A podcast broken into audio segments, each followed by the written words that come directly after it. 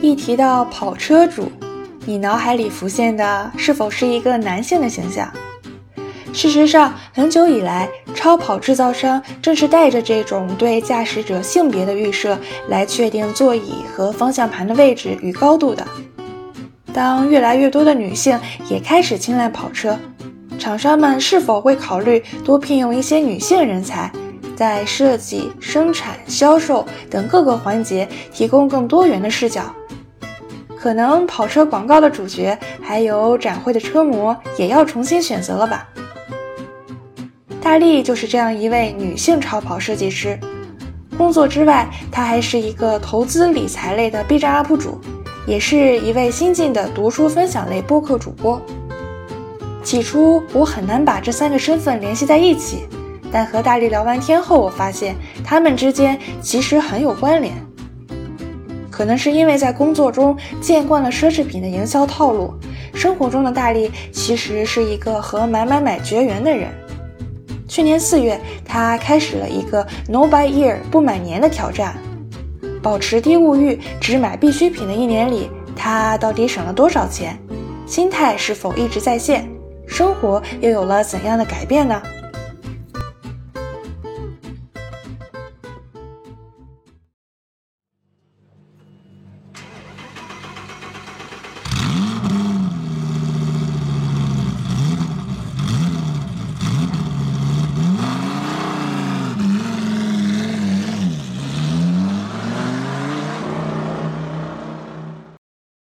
斜杠青年研究所的听众，大家好，我叫王大力。我的主业是在做超级跑车的设计工作，然后我同时还有一个 YouTube 和 B 站的频道，叫王大力的生活。然后我现在就像欣欣刚才说的，也有在制作一个新的播客节目，叫做洛邑街区。我这个主要是想 solo 一个读书分享，然后就是想通过每一期都通过。我看过的一个有共鸣的书作为引子，然后讨论一些个人感受啊，我们的烦恼啊，甚至社会的议题这样子。我现在嗯，我的预告刚刚上线，然后第一期还在制作当中。嗯，我觉得制作本身的话，因为我自己还有那个 B 站和 YouTube 频道嘛，也是我自己 solo，所以在制作上没有太大的困难。呃，不过就是播客是一个。跟视频完全不同的一种媒介形式嘛，它就少了图像的维度，所以说我还在调试这个声音里面的戏剧性和它这个声音的吸引力这样子。哇哇，我从来没有从这个角度考虑过。对，反正你已经是一个多期选手了，那我们很期待你的第一期节目的上线。嗯，好，那大力，你你刚刚提到你是设计超级跑车的，对吧？因为之前你跟我说你本科的专业是电子工程，对吧？对。嗯，我以为你们专业的人大部分会去呃科技电子行业做软硬件工程师，那你为什么会进入跑车设计这一个领域呢？其实汽车里面现在也是电子控制的这一块越来越加强了，就小到每一次点火你要。喷多少油到引擎，然后到你的这个有一些辅助驾驶的技术，然后包括车里面各种动力之间的配合，然后包括你车里面的这些音响系统怎么控制，这些通通的都是需要里面有软硬件配合的，也是有软件部分的。所以说我进入汽车领域，它跟我的专业其实是特别对口的。然后其实。做超跑这边有一个很大的成就感的来源，就是因为它不是量产车，然后整个设计团队就会比较小，规模比较小，所以每一个工程师其实对这辆车的贡献和把握会更多一点。它不像你做。比如说那种大厂或者是规模级的量产车，就举个例子，就是宝马、奔驰、奥迪这种，它每一个工程师可能就像背后的一个螺丝钉一样，就负责很小的一个部部分。所以说，就是当我看到我自己的产品出来的那一刻，就会觉得说，哦，它就是这样这样的，就是因为我是这样这样设计的，就会感觉很有成就感。对，哇，那感觉你们更像手工匠人哎。那那不是的，科技含量还是有点，还是蛮高的。只不过因为团队很小，然后每个人负责的内容就会比较多。对，明白，嗯，哎，那这个跑车和普通的车相比，它特别在哪里？是不是它对这个性能啊，还有引擎这些硬件技术要求特别高，同时在造型上也要跟普通车不一样？嗯，我觉得你说的很对，它主要是跟普通车是两条严格进来的，就是普通的车。嗯，可能就是服务家用，好像最早它的它来的就是那些，比如说农用车呀，或者就慢慢慢一步演演变过来的。但是超级跑车它可能是从赛车市场这边慢慢一步一步演变进入市场流通的。它可能它的原型就是，嗯，像嗯 F1 啊这种这种赛车赛事里面的这些车。对，所以说它当然对性能、对动力的要求都会更高，嗯，对速度，然后包括感觉，包括它的形状，其实它形状看起来跟普通的车差很多，也是因为它要特别的去为它的那个空气动力学服务，这样能够让它跑得更快。嗯，哎，我还有一个小问题啊，那你说跑车它的发动声音那么大，是技术需要还是 有意为之？呃，我觉得都有吧。当然，现在如果纯电动的话，其实就从从技术上来说，它就不可能产生那种声音，对吧？所以如果有那种声音，很多时候都是嗯后期加的，就为了给大家一种那种传统的跑车的感受。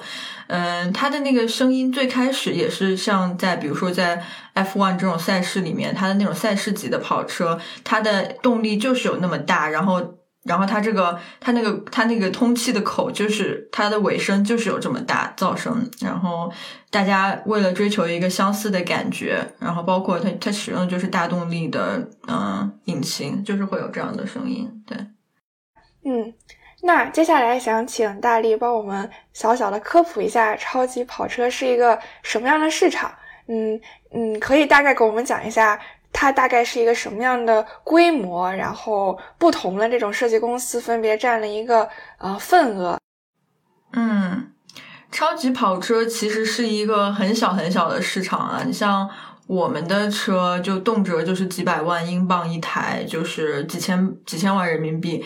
然后一个款型一年就只定制几百台、上千台，流通到市场里。所以，像这种超级跑车，它的目标用户就是巨富，或者是嗯 F 一的车迷。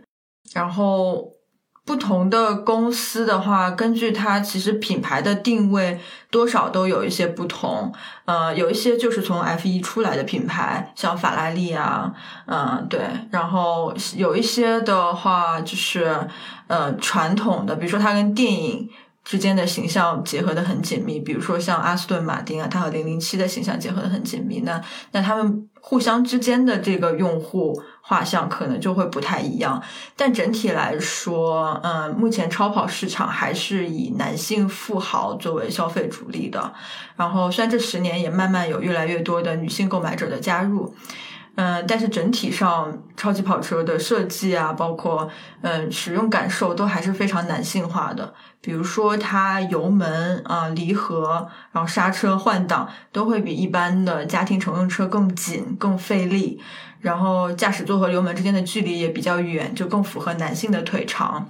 啊，包括在安全性和合规这一方面，然后它立法的测试机构也是只要求生产商以这个男性假人作为司机模型进行测试，等等等等。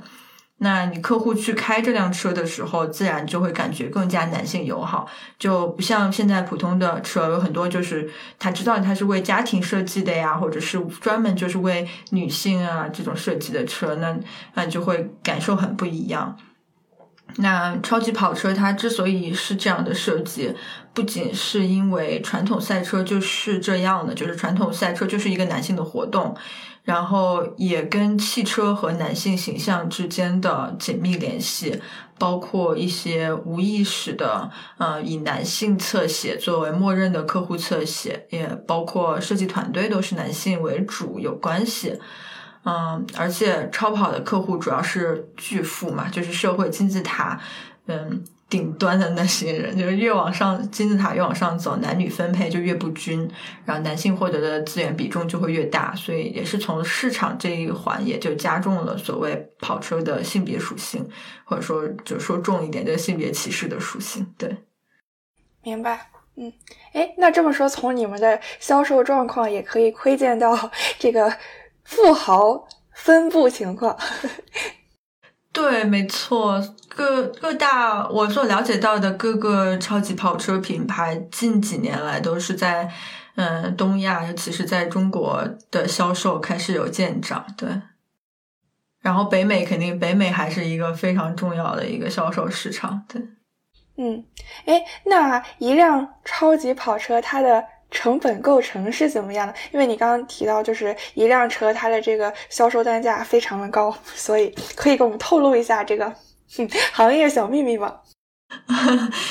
超级跑车当然它的成本跟它的售价是不直接划等号的。就超级跑车它之所以区别其他的车，哪怕是其他动力很高的车，它最主要的就是它的。背后的品牌符号，这个东西就像你买一个奢侈品，当然里面它有它的设计、做工、用料这些技术的部分，但是可能最主要的是你买到这个东西之后，它体现你的社会地位和身份相符的这个符号，符号的这个性质。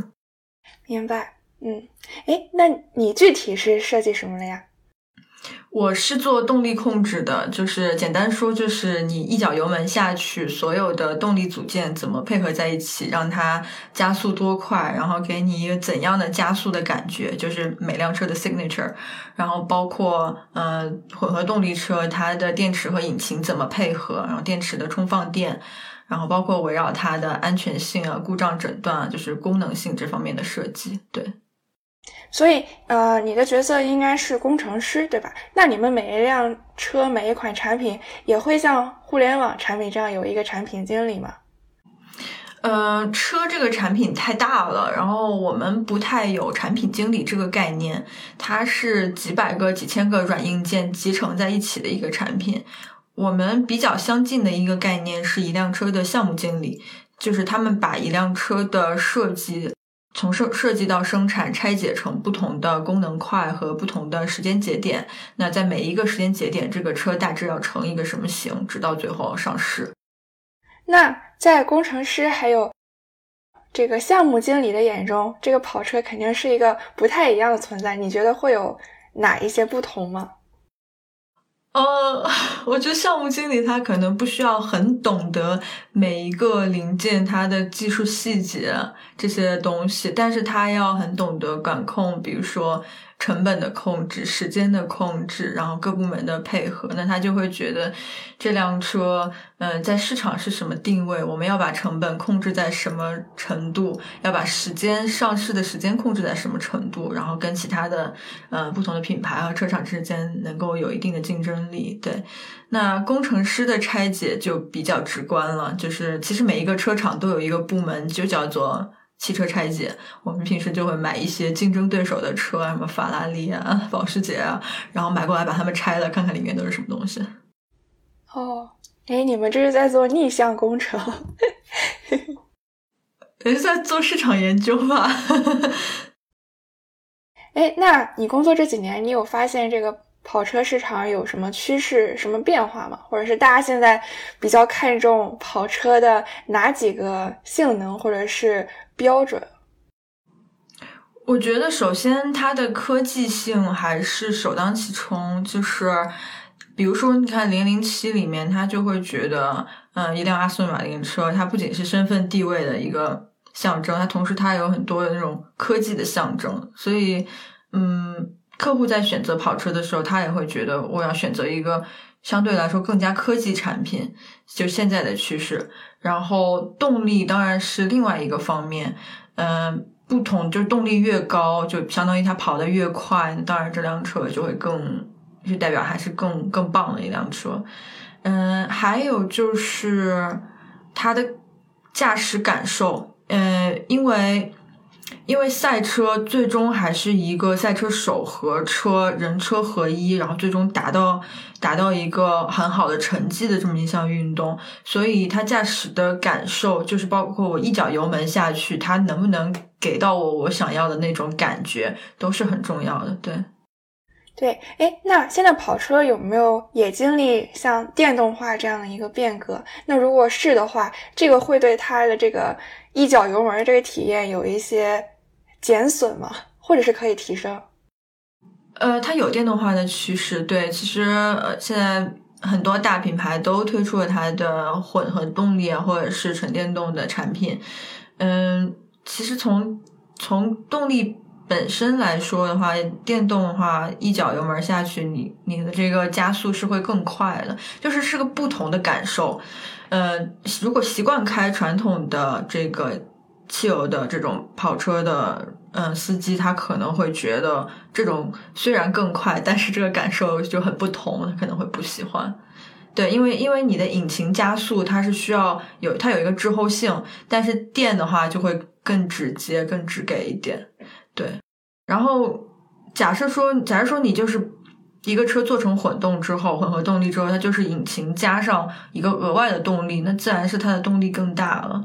但是，嗯，但但但一个车的，就是最开始从从市场定位来说的话，不一定会就是说动只按动力来往上加成，它可能会是如果加了电之后，就引擎的比重就会少一点啊，等等。而且它也会有一些法规合规上面的考虑，比如说这辆车的嗯碳排放啊，碳碳的 impact 这种。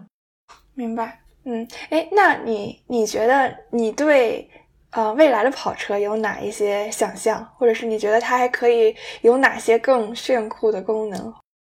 我觉得未来可能电动化是一个不可避免的趋势，因为不管是从法律法规啊，对这个碳的管控更严格，嗯，包括它就是一种从特斯拉带起来的这种大家觉得一种潮流也好，都会是这个趋势。还有什么变化啊？我我觉得它这个，我觉得它，我觉得跑车就像它是从赛车赛事里面衍生出来的这么一个一一个一个一个一个一个物品吧，一个一个商品，所以主要还是会，我觉得它还是会跟比如说最顶级的赛车赛事啊，就 F 一啊这种会有非常紧密的联系。对，嗯，所以可能那个赛事它会带一些这种趋势和潮流。对，就是说，如果赛事里面它就是追求这种更更快、马力更足，或者是音浪更强等等，这些都会影响到你这个就跑车市场，大家大家对车的一个想象。对，对，嗯，你之前还说，嗯，你其实，在工作中体会到了一些 跑车的 营销套路，对，但是不知道您是否方便透露。不过，我觉得你可以谈一谈，嗯，由此衍生的。一些你对日常消费的反思，对我觉得这是我在一个生产商里面工作获得的一种就是眼光吧。就是如果不是在正好在产品生产部门工作，就可能不会知道这么多的营销套路。就比如说最最简单一个就是品牌，品牌就是功能性以外的溢价，然后它的这个溢价是根据它的市场定位决定的。然后它背后跟它本身的质量可能有时候没有太大的关系，就好比说同一个厂做出来的东西，就比如我之前工作过的一些公司品牌，它它它旗下有很多个品牌，然后不同的品牌对应的是不同的市场定位和客户群体，那定价自然就不一样。虽然说产品本身也会有功能性的差异来体现它定位的差异，但最终都是同一批设计师、同一批工程师，然后同一个生产厂商、同一条生产线，啊，包括同样的技术和供应商排列组合起来的，那产品本身的质量和功能之间的差异就没有它品牌的售价的差异之间那么大。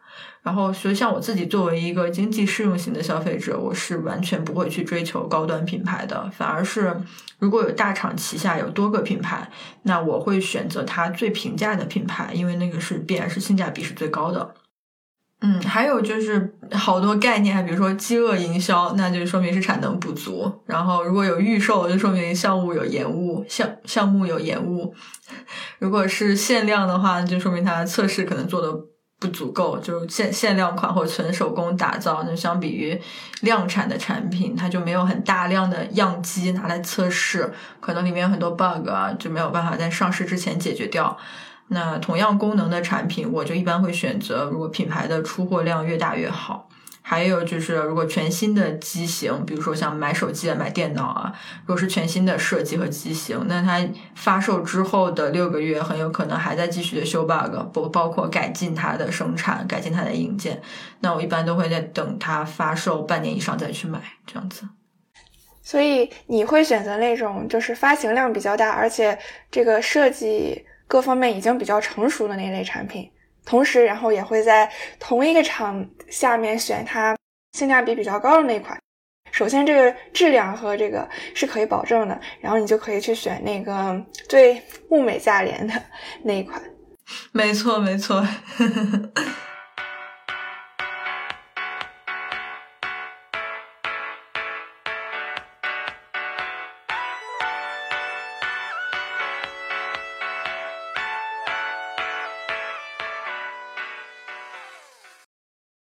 让我大概懂你 为什么会在 B 站上做一个理性消费博主。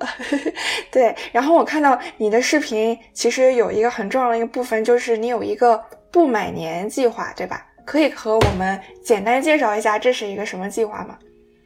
就是这个是我从今年四月份开始的一个对自己的消费实验，就是除了生活必需品之外，我就不消费了。其实不买年这个概念，首先是从国外的极简圈出来的，然后它英文叫做 No Buy Year，就是这一年你不是不是说什么都不买，而是给自己制定一个规则，就是说从这一年开始，我就不再买某些某些东西了。那我其实，在不买年开始之前，我就看过国外博主的这种 No Buy Year 的分享。一开始我还觉得挺难接受的，就会不会太严苛啦，做不到啊什么的。但我就一直有这个有这个想法在。然后直到我发现自己养成了那个会每个月看账单啊，开始对自己购买欲有一点点控制的时候，我就嗯，我就觉得可能可以挑战一下这个不买年。然后我当时就是今年三月三十一号给自己定了一个计划，就真的是动笔写下来说哪些东西不能买，哪些东西能买，但是要怎么样有计划的去买。就我大概有五个品类是一年之内都不可以买的，就是护肤品、化妆品、头发类的产品，还有衣服、鞋子、包包，还有家居产品，这些都是不能买的。就除非我这一个这一类的东西囤完了都用完了，没有任何可以替代，我才可以买。然后其他的消费品类我也非常详细的规划了，比如说食品怎么做计划、做清单去买，然后书是要看完一本才能买一本，然后旅游一年几次，游戏买多少，反正方方面面我都计划到了。对，哇，那现在呃你在社交媒体上看到那些广告，应该不太能打动你了。嗯，对，广告真的是对我现在，因为我已经进行九个月了嘛，就是真的。没有什么冲击力了，已经。嗯，那看来这个计划进展的还不错。嗯，哎，那你今年三月底的时候是有什么事情让你突然意识到你要管理一下自己的这个消费欲了吗？对，就因为我是去年就疫情开始居家办公嘛。然后我疫情之前其实还是在公司附近租了一个房子住的。然后我居家之后，我就想说，既没有额外的房租，也没有交通费，然后天天在家吃，我就以为我应该能攒下钱吧。然后结果我一看我去年的账单，就根本没有攒下钱。我就开始梳理我二零二零年所有的每个月的账单和自己买过的东西。我就发现，在疫情期间，因为在家太无聊了，就是为了转移自己没有办法出去见人和出去玩的那种空虚和新鲜感的缺失，我就把注意力就放在了买新东西上面，就买了很多没有用过的东西，每天就靠拆快递、收快递来获得快感，然后就大概就是那时候觉得这个这个事情好像开始变得就没有那么健康了，对。那除了疫情在家期间，这个呃下单的频率提高了，你在梳理自己的账单的时候，有没有发现一些特别离谱的消费？离谱的消费啊！我买过血糖仪。我还不止买了一个，我买了两个，想说我跟我丈夫一人一个。其实我我就是为了，就是因为好奇科技到底进步到了什么程度。因为我以前我外公就得过糖尿病，然后他他去测血糖的时候，每次都要跑到医院去，然后很麻烦。然后我就看到这个血糖仪，它就只是你自己可以在家手指上扎一下，然后它那个仪器就可以读出来。我就觉得还蛮好奇的，就买回来。但结果它是给糖尿病人用的嘛，每天都要扎手指，一般人平时也不会用到。对，就还嗯，还蛮不需要的。嗯，我的经验一般是，如果我想买一个东西，我会再等个两三天，就是反复思考一下，哎，我是不是真的需要这个东西？这个东西买回来，我是会经常用，还是就让它放在一边，然后在那里吃灰？然后可能两三天之后，我就会更理性一些，有一些东西可能我就不会选择下单了。这是我自己的一个 小小的一个。嗯，窍门吧。哇，你这个说的很好，对，这个也是是一个很好的控制自己的冲动消费的一个办法。对对，就是我会很认真、很仔细的想一下我未来使用它的场景。嗯，如果我觉得不太实际，或者是不是很频繁的一个使用，那我可能就会再三思一下。嗯嗯，好棒，好希望我去年就有你这样的觉悟。哎，那你，嗯，省下来的钱你会拿它去投资吗？还是存起来？呃，我有存起来一部分，对我有存，嗯，我的应急资金，就是我大概长达六个月的生活费，然后这部分是现金，就存银行的现金这样子，然后还有一部分我会去超额还房贷，嗯，然后省一些利息这样子，包括就是把房贷的压力也减少一点。嗯，还有剩下剩下一部分，我就是去拿来做一些长线的投资，这样。对，其实这个过程也是把自己的这些资产做了一个更好的一个规划。嗯，没错。嗯，哎，那你觉得除了消费，你有没有一些相关的生活习惯也发生了改变？因为你刚刚也提到买书，你现在是啊，读完一本再买新一本。啊，我觉得这个也是一个很好的习惯。其实，我觉得阅读可能也可以算是另外一种意义上的消费，因为你是在消费内容嘛。然后，你每天的这个注意力也是有限的。然后，如何更好的分配自己的这些注意力，然后，嗯，达到一个怎么说呢，更有。价值更高效的一个摄取，可能也是一个很重要的事情。所以，你有没有觉得你自己的其他一些习惯，嗯，也改变了，或者是这个也给你一个机会，让你去审视自己其他的一些这种做事方式或者是生活习惯？我我觉得有诶，我觉得你这个点说的非常的棒，就是其实。像阅读啊、获取信息，这些都是属于内容消费的范畴。就是其实消费就是消耗你所拥有的生活资料来换取另外一些东西嘛。那我觉得我做这个 Nova 以来，就是最大的一个知觉，就是对我自己消耗了我多少资源，然后换来了什么东西，然后这个置换是否值得，就有了一个知觉的提高。那我觉得其实方方面面的话，都会更加的。嗯，审慎的选择，说白了就是不想日子稀里糊涂的过掉嘛。对，对，所以你看，你这一年应该读了不少书，所以还有了你这一个读书播客。我发现真的就是你规划自己就是必须读完一本才读下一本的时候，你还读的反而更多了，因为就好想去买下一本。哇，大家可以用这个方法激励自己读书。哎，那你有数一下你今年大概读了多少书吗？呃，我今年读了有快三十本。嗯，好，三十集播客预定上了。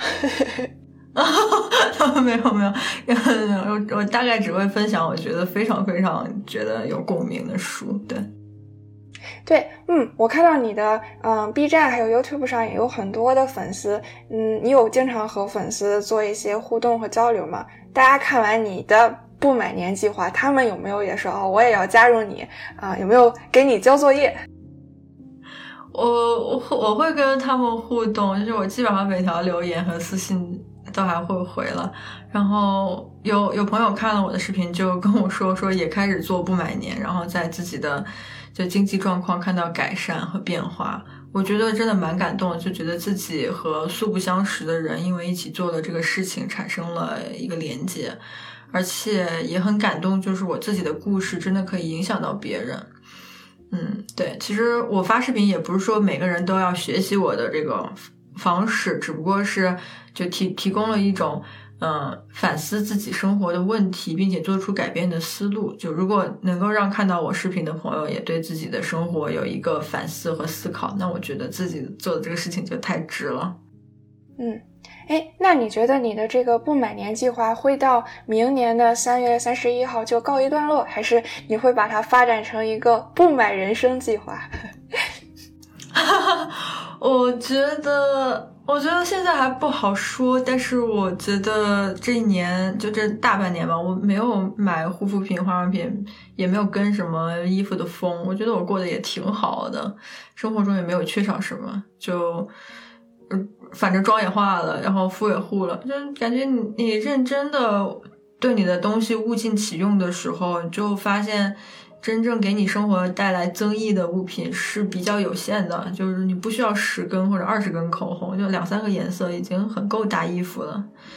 嗯，我觉得把东西买的少了，我反而是能够把时间和金钱花在真正重要的事情上，比如说跟朋友的关系啊，然后跟伴侣的关系啊，包括自我的成长和探索。所以，如果这个未来常常态化的话，我也会觉得蛮欣慰的。对。忘记是哪一个伟人说过了，说人生幸福最大的来源就是优质的人际关系。啊，那这句话说的很好啊！你有没有这种感觉？就在疫情当中？嗯，哎，所以有了这个播客嘛。你你开这个播客之后，有没有很多朋友也跟你有互动？就说因为听到播客里面其他的人的故事。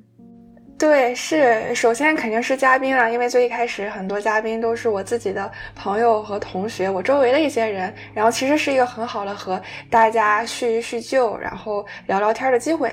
然后同时我也是认识了很多其他的主播，比如说像你，还有一些我特别喜欢的节目的主播，就是我现在有一个借口可以去和他们搭讪，和他们交流。嗯，所以真的，嗯，当然也有很多，嗯，比如说给我留言的听众，然后，然后他。他们可能会写下一些我没有想到的，然后但是更精妙的一些想法和一些建议吧。然后我觉得也是对我来说非常有收获。嗯，所以的确这个播客也是帮我网罗了很多这种优质的关系。嗯，等你的节目开始发，你也会慢慢的收获到这样的一种新的一种成就感和充实感的。啊，那就太棒了。清风中得出小女子对爱的总结，再遇对象时翻一翻恋爱史，便明白当天怎么对峙。大力，我知道你现在是生活在英国，对吧？对。你对你对英国人他们的一些嗯购物观念或者是购物习惯有什么观察吗？你觉得是和我们国内有很大的不同吗？呃，我觉得还是有一些不同的。就首先，英国是一个岛国，然后它的资源并不是非常丰富。就相比国内啊，相比美国啊，它的路都窄窄的，房子也小小的，然后人也比较节俭，然后买车也都喜欢买小车。嗯，所以在外面买东西，呃，按照购物清单来购物的人还真的是非常非常多的。然后买二手的、买旧货的人也非常多。对，我我不知道你在美国的观察是怎么样的。嗯，我觉得和你差不多，因为我经常在超市里面会看到那种掏出小本本看自己购物清单的人。嗯，而且而且这边他们更多的是，比如说周末，然后一家子出来，然后给自己一周采购，所以那个每次收银的时候，他们的购物车里可能是满满的，但那可能就是他们一周的囤粮。这样，那那你在英国，你更多的是会去。嗯，大型的商超购物，还是一些本地的这种，嗯，菜市场。其实我都有，因为我住的还是比较呃贴近自然环境的一个地方，然后有很多这种农场商店，也还蛮有意思的。对，我不知道你有没有看过那个克拉克森的农场。哦，我看过，我看过一点点，就是我看他最开始去买拖拉机的那一部分。对对对，然后然后那个他们家那个农场商店就离我们家挺近的。嗯，那英国也有很多那种农夫市场是吧？就是会销售很多当地新鲜有机的这样的瓜果蔬菜和乳制品、肉制品。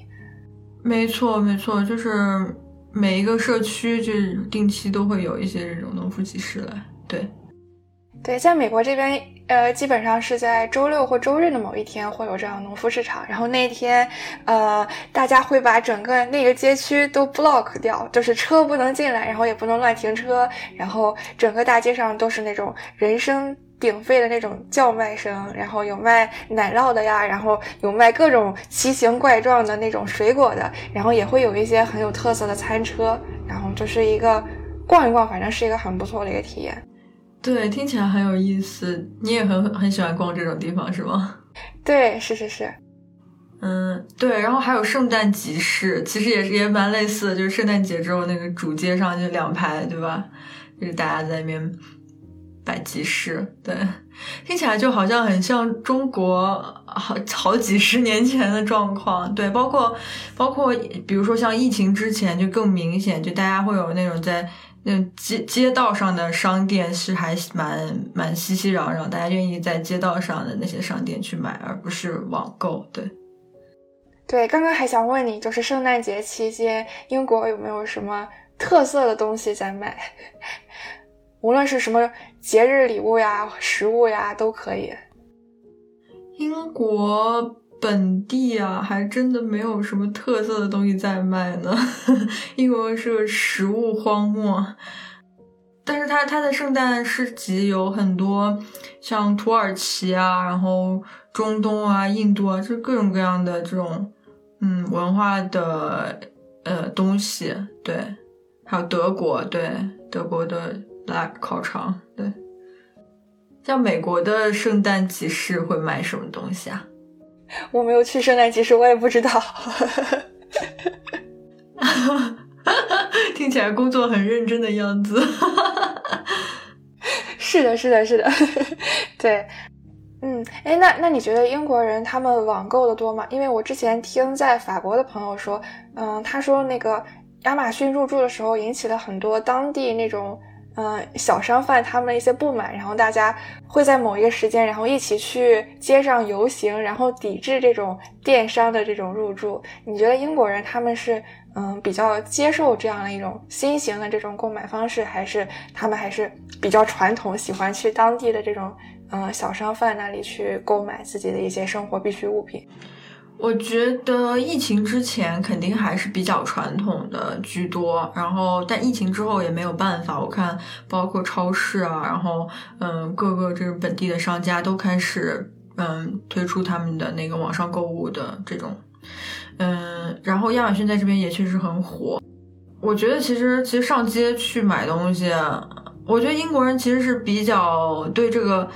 对宅和对这个无聊的承受力，好像 感觉比比国内的人或者比亚洲人要小很多很多的。他们他们就愿意上街走走。对，嗯，那你觉得英国本地人他们对奢侈品的这种购买欲呢？就是你你们你们公司的那个设计的跑车有多少是销售至本地的？有多少是面向整个全球的这样的消费者的？我们 还真的不多呢，本地的消费。其实像是比如说中产一点的那种豪车，嗯，在英国本地，如果是英国本地的品牌的话，在英国的销量是百分之二十五，因为毕竟是英国本地的牌子嘛，还大家还是有一个好感度在的。然后在其他其他地方就是百分之七十五。嗯，尤其中国可能就会占，只中国一个国家就会占百分之二十五这样子。嗯，但是像超级跑车的话，我们主要的市场还是北美和亚洲，对，还有中东啊，中东也是。嗯，哎，那你可以给我们安利一个只有在英国超市才能找得到的宝藏商品吗？就是如果你离开了英国买不到，你会非常想念的某一种商品。啊，然后这个得让我好好想想呢。我觉得看你离开英国去哪里吧，因为其实好像英国真的本地的东西并不是特别多，或者是特别独特也没有。但如果是比如说离开英国回国生活的话，我可能会比较想念他们的就是便宜的咖啡和便宜的面包，对，吐司面包这样子。嗯，那那你在你在英国生活几年了？我生活七年了。七年哇，蛮长的了。那就目前为止，你觉得你很享受这一段经历吗？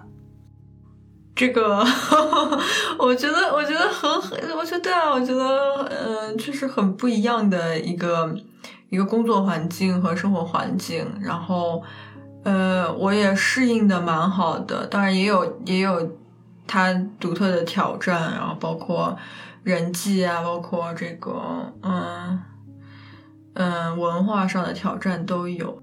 呃，我觉得还是我适应性还是蛮高的，但还有一个问题就是疫情期间也很难回国，我不知道你这期期间有没有机会回国了。反正是很难，对吧？所以，嗯，对，有点是卡在这边，也有一点。嗯，哎，那就你工作的环境，就是外国人多吗？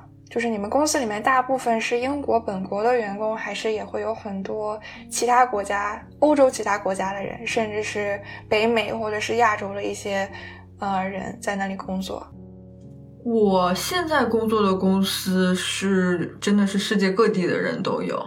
嗯，欧洲人啊，英国人啊，嗯，澳洲人啊，亚洲人啊，哦，非洲人啊都有。然后我以前工作的也有那种就是纯白人的公司，然后也有就是那种没有没有这么就是说全球化，但是嗯，英国偏多，但是也有一些嗯印度人啊、亚洲人这样的公司。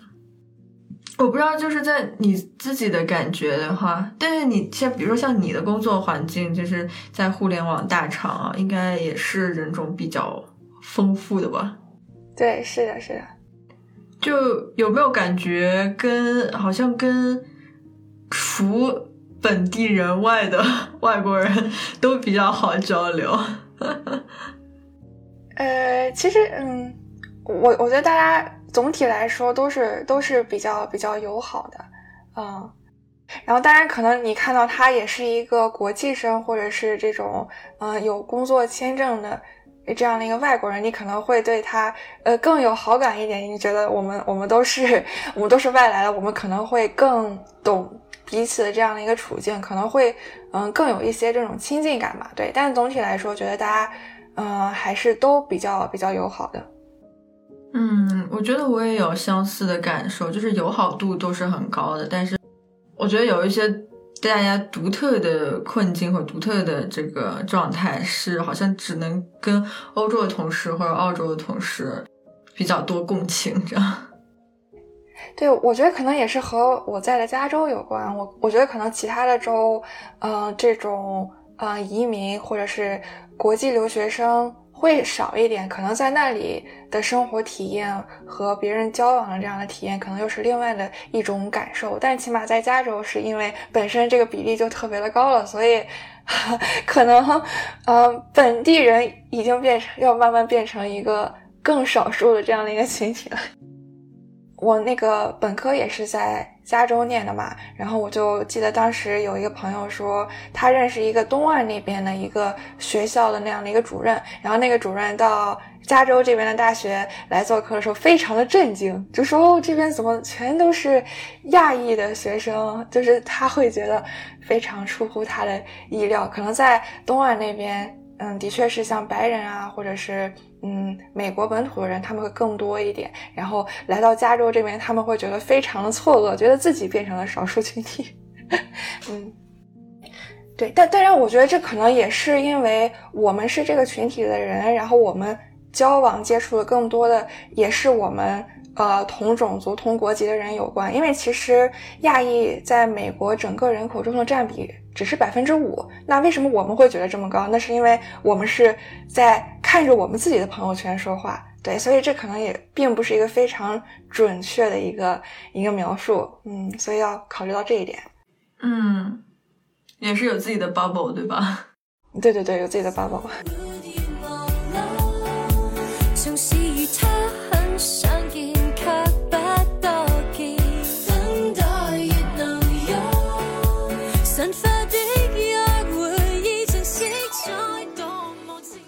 非常感谢大力今天做客我的节目，然后，然后大家可以去关注王大力的生活空间，对吧？B 站账号。对，我的 B 站账号是王大力的生活。然后大家也可以期待他的播客节目。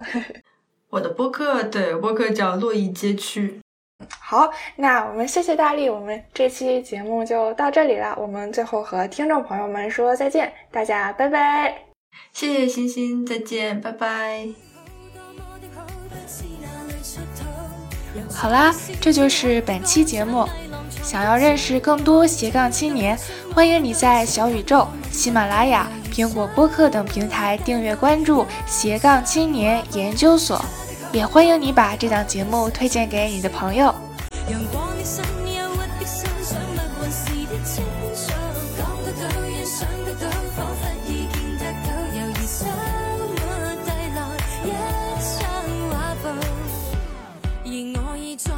像旧时哀怨芬芳中识得不去想对爱的清算接近过而时小心的找个点让雨雨新鲜得